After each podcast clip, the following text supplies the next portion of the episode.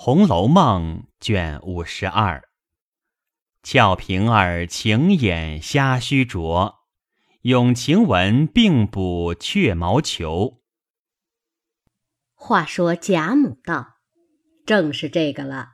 上次我要说这话，我见你们大事多，如今又添出些事来，你们固然不敢抱怨，未免想着我只顾疼这些小孙子孙女们，就不体贴你们这当家人了。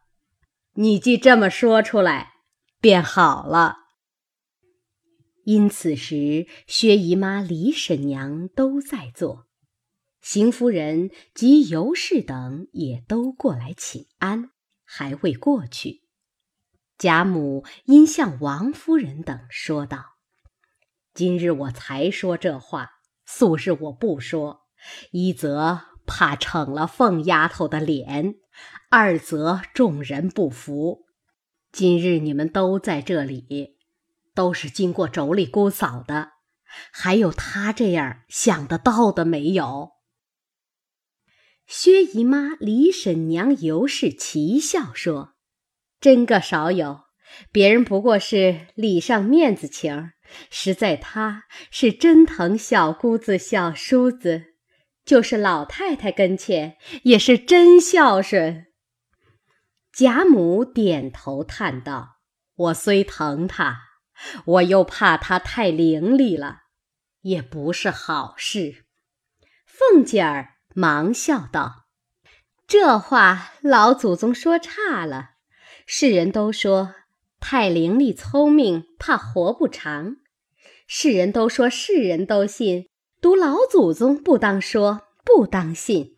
老祖宗只有伶俐聪明过我十倍的，怎么如今这么福寿双全的？只怕我明儿还胜老祖宗一辈呢。我活一千岁后。”等老祖宗归了西，我才死呢。贾母笑道：“众人都死了，单剩咱们两个老妖精，有什么意思？”说的众人都笑了。宝玉因惦记着晴雯等事，便先回园里来。到了屋中，药香满室，一人不见。只有晴雯独卧于炕上，脸上烧得绯红。又摸了一摸，只觉烫手，忙又向炉上将手烘暖，伸进背去摸了一摸身上，也是火热。因说道：“别人去了也罢，麝月、秋纹也这样无情，各自去了。”晴雯道：“秋纹是我撵了他去吃饭的，麝月是方才平儿来找他出去了，两个人鬼鬼祟祟的，不知说什么，必是说我病了不出去。”宝玉道：“平儿不是那样人，况且他并不知你病，特来瞧你，想来一定是找麝月来说话。”偶然见你病了，随口说特瞧你的病，这也是人情乖觉取和的常事，便不出去，有不是与他何干？你们素日又好，断不肯为这无干的事伤和气。晴雯道：“这话也是，只是疑他为什么忽然又瞒起我来。”宝玉笑道。等我从后门出去，到那窗根下听听说些什么，来告诉你。说着，果从后门出去，至窗下前听。麝月悄悄问道：“你怎么就得了的？”平儿道：“那日彼时洗手时不见了，二奶奶就不许吵嚷。”出了园子，即刻就传给园子里各处的妈妈们小心访查。我们这疑惑邢姑娘的丫头，本来又穷，只怕小孩子家没见过，拿了起来是有的，再不料定是你们这里的。幸而二奶奶没有在屋里，你们这里的宋妈去了，拿着这只镯子，说是小丫头坠儿偷起来的，被她看见，来回二奶奶的。我赶忙接了镯子，想了一想，宝玉是偏在你们身上留心用意，争胜要强的。那一年有一个梁儿偷玉，刚冷了这二年。闲时还常有人提起来趁怨，这会子又跑出一个偷金子的来了，而且更偷到街坊家去了。偏是他这样，偏是他的人打嘴，所以我倒忙叮咛宋妈，千万别告诉宝玉，只当没有这事儿，总别和一个人提起。第二件，老太太太太听了生气。三则袭人和你们也不好看，所以我回二奶奶只说：“我往大奶奶那里去来着，谁知镯子退了口，丢在草根底下，雪深了没看见。今儿雪化尽了，黄澄澄的映着日头，还在那里呢，我就捡了起来。二奶奶也就信了，所以我来告诉你们，你们以后防着他些。”别使唤他到别处去，等袭人回来，你们商议着，变个法子打发出去就完了。麝月道：“这小娼妇也见过些东西，怎么这么眼浅？”平儿道：“唉，究竟这镯子能多重？原是二奶奶的，说这叫做虾须镯。倒是这颗珠子重了。”晴雯那蹄子是块爆炭，要告诉了他，他是忍不住的，一时气上来，或打或骂，仍旧嚷出来，所以单告诉你留心就是了。说着，便作辞而去。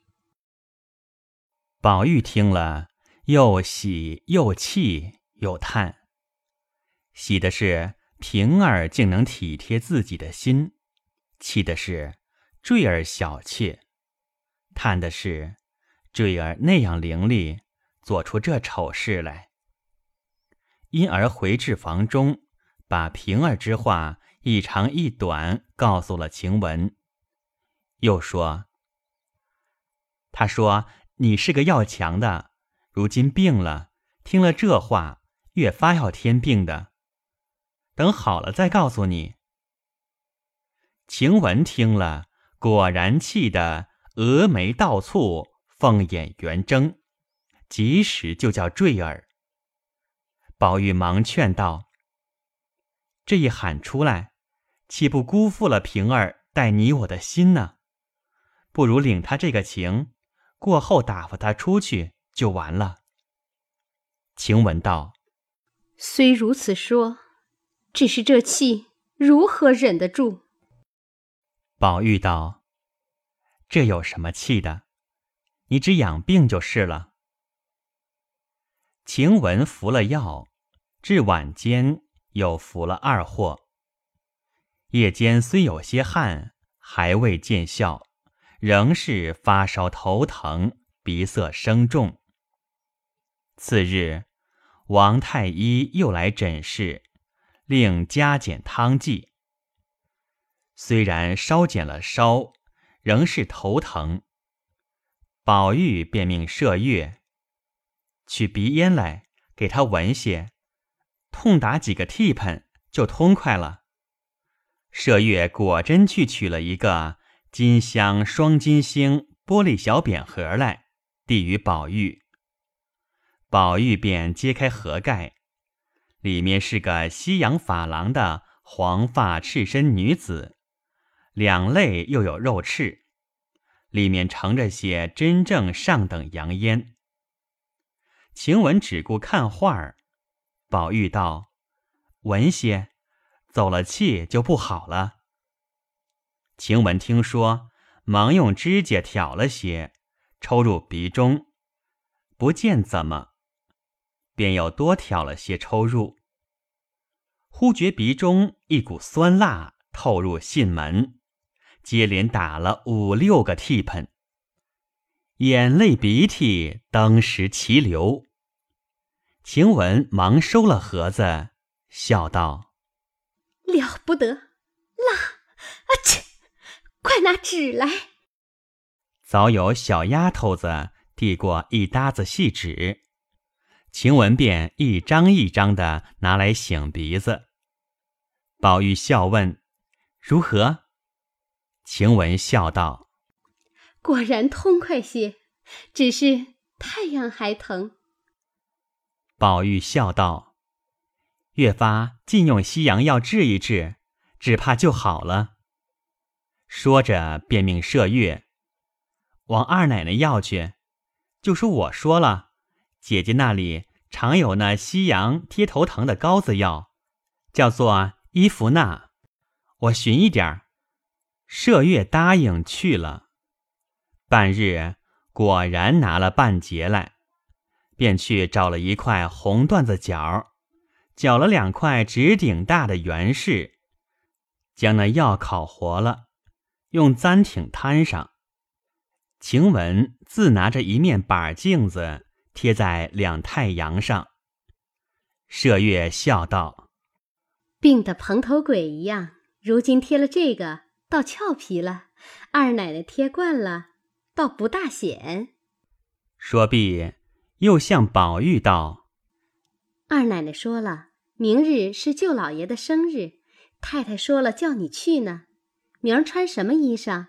今儿晚上好打点齐备了，省得明儿早起费手。”宝玉道：“什么顺手就是什么吧，一年闹生日也闹不清。”说着，便起身出房，往惜春房中去看画儿。刚到院门外边，忽见宝琴小丫头名小罗的从那边过去，宝玉忙赶上问：“哪里去？”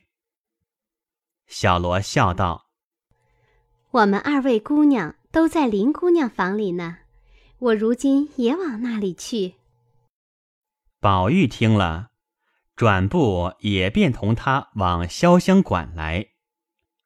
不但宝钗姊妹在此，且连邢岫烟也在那里。四人团坐在熏笼上叙家常。紫娟倒坐在暖阁里，临窗做针线。一见他来，都笑说：“又来了一个，没了你的坐处了。”宝玉笑道：“好一幅《东归集宴图》。”可惜我迟来了一步，横竖这屋子比各屋子暖，这椅子坐着并不冷。说着，便坐在黛玉常坐的搭着灰鼠椅搭的一张椅上。因见暖阁之中有一玉石条盆，里面攒三巨物，栽着一盆单瓣水仙。宝玉便几口赞道：“好花儿！”这屋子越暖，这花香的越浓。怎么昨儿没见？黛玉笑道：“这是你家的大总管赖大奶奶送薛二姑娘的两盆水仙，两盆腊梅。她送了我一盆水仙，送了云丫头一盆腊梅。我原不要的，又恐辜负了他的心。你若要。”我转送你如何？宝玉道：“我屋里却有两盆，只是不及这个。秦妹妹送你的，如何又转送人？这个断断使不得。”黛玉道：“我一日要调子不离活，我竟是药陪着呢，哪里还搁得住花香来熏？越发弱了。”况且这屋子里一股药香，反把这花香搅坏了。不如你抬了去，这花儿倒清净了，没什么杂味儿来搅它。宝玉笑道：“我屋里今儿也有个病人煎药呢，你怎么知道的？”黛玉笑道：“这说奇了。”我原是无心话，谁知你屋里的事，你不早来听鼓劲儿，这会子来了，自惊自怪的。”宝玉笑道：“咱们明儿下一社又有了题目了，就咏水仙腊梅。”黛玉听了，笑道：“爸爸，再不敢作诗了，做一回罚一回，没得怪羞的。”说着，便两手握起脸来。宝玉笑道：“何苦来？”又打趣我做什么？我还不怕臊呢。你倒握起脸来了。宝钗阴笑道：“下次我邀一社，四个诗题，四个词题，每人四首诗，四首词。头一个诗题咏太极图，现一仙的韵，五言排律。”要把医仙的韵都用尽了，一个不许剩。宝琴笑道：“这一说，可知是姐姐不是真心起社了？这分明是男人。若论起来，也强扭得出来。不过颠来倒去，弄些易经上的话生甜，究竟有何趣味？哎，我八岁的时节。”跟我父亲到西海沿上买洋货，谁知有个真真国的女孩子，才十五岁，那脸面就和那西洋画上的美人一样，也披着黄头发，打着连锤，满头戴着都是玛瑙、珊瑚、猫眼、祖母绿，身上穿着金丝织的锁子甲，洋锦袄袖，带着倭刀。也是镶金嵌宝的，实在画上也没他那么好看。有人说他通中国的诗书，会讲五经，能作诗填词，因此我父亲央烦了一位通官，烦他写了一张字，就写他做的诗。众人都称其道义。宝玉忙笑道：“好妹妹，你拿出来，我们瞧瞧。”宝琴笑道：“在南京收着呢，此时哪里去取？”宝玉听了，大失所望，便说：“没福得见这世面。”黛玉笑拉宝琴道：“你别哄我们，我知道你这一来，你的这些东西未必放在家里，自然都是要带上来的。”这会子又扯谎说没带来，他们虽信，我是不信的。宝琴便红了脸，低头微笑不答。宝钗笑道：“偏着平儿惯说这些话，你就伶俐的太过于了。”黛玉笑道：“带了来，就给我们见识见识也罢了。”宝钗笑道：“箱子笼子一大堆，还没理清，知道在哪个里头呢？等过日收拾清了，找出来，大家再看就是了。”又向宝琴道：“你若记得，何不念念，我们听听？”宝琴答道：“记得他做的五言律一首。”若论外国的女子，也就难为她了。宝钗道：“你且别念，等我把云儿叫了来，也叫他听听。”说着，便叫小罗来，吩咐道：“你到我那里去，就说我们这里有一个外国的美人来了，做的好诗。”请你这诗疯子来瞧去，再把我们诗呆子也带来。小罗笑着去了。半日，只听湘云笑问：“哪一个外国的美人来了？”一头说，一头走，和香菱来了。众人笑道：“人未见形，先已闻声。宝琴等让座，遂把方才的话重述了一遍。湘云笑道：“快念来听听。”宝琴因念道：“昨夜朱楼梦，今宵水国银。岛云争大海，蓝气接丛林。月本无筋骨，情缘自浅深。汉南春丽丽，焉得不关心？众人听了，都道：“难为他，竟比我们中国人还强。”一语未了，只见麝月走来说：“太太打发了人来告诉二爷，明儿一早往舅舅那里去，就说太太身上不大好，不得亲身来。”宝玉忙站起来答应道：“是。”因问宝钗、宝琴：“你们二位可去？”宝钗道：“我们不去，昨儿单送了礼去了。”大家说了一回，方散。宝玉因让诸姊妹先行，自己在后面。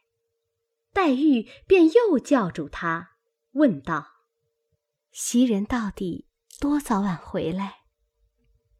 宝玉道：“自然等送了殡才来呢。”黛玉还有话说，又不能出口，出了一回神，便说道：“你去吧。”宝玉也觉心里有许多话，只是口里不知要说什么，想了一想，也笑道：“明天再说吧。”一面下台阶，低头正欲迈步，复又忙回身问道：“如今夜越发长了，你一夜咳嗽几次，行几遍？”黛玉道：“昨儿夜里好了，只嗽了两遍，却只睡了四更一个更次，就再不能睡了。”宝玉又笑道。正是有句要紧的话，这会子才想起来。一面说，一面便挨近身来，悄悄道：“我想，宝姐姐送你的燕窝。”一语未了，只见赵姨娘走进来，瞧黛玉，问：“姑娘这几日可好了？”黛玉便知她从探春处来，从门前过。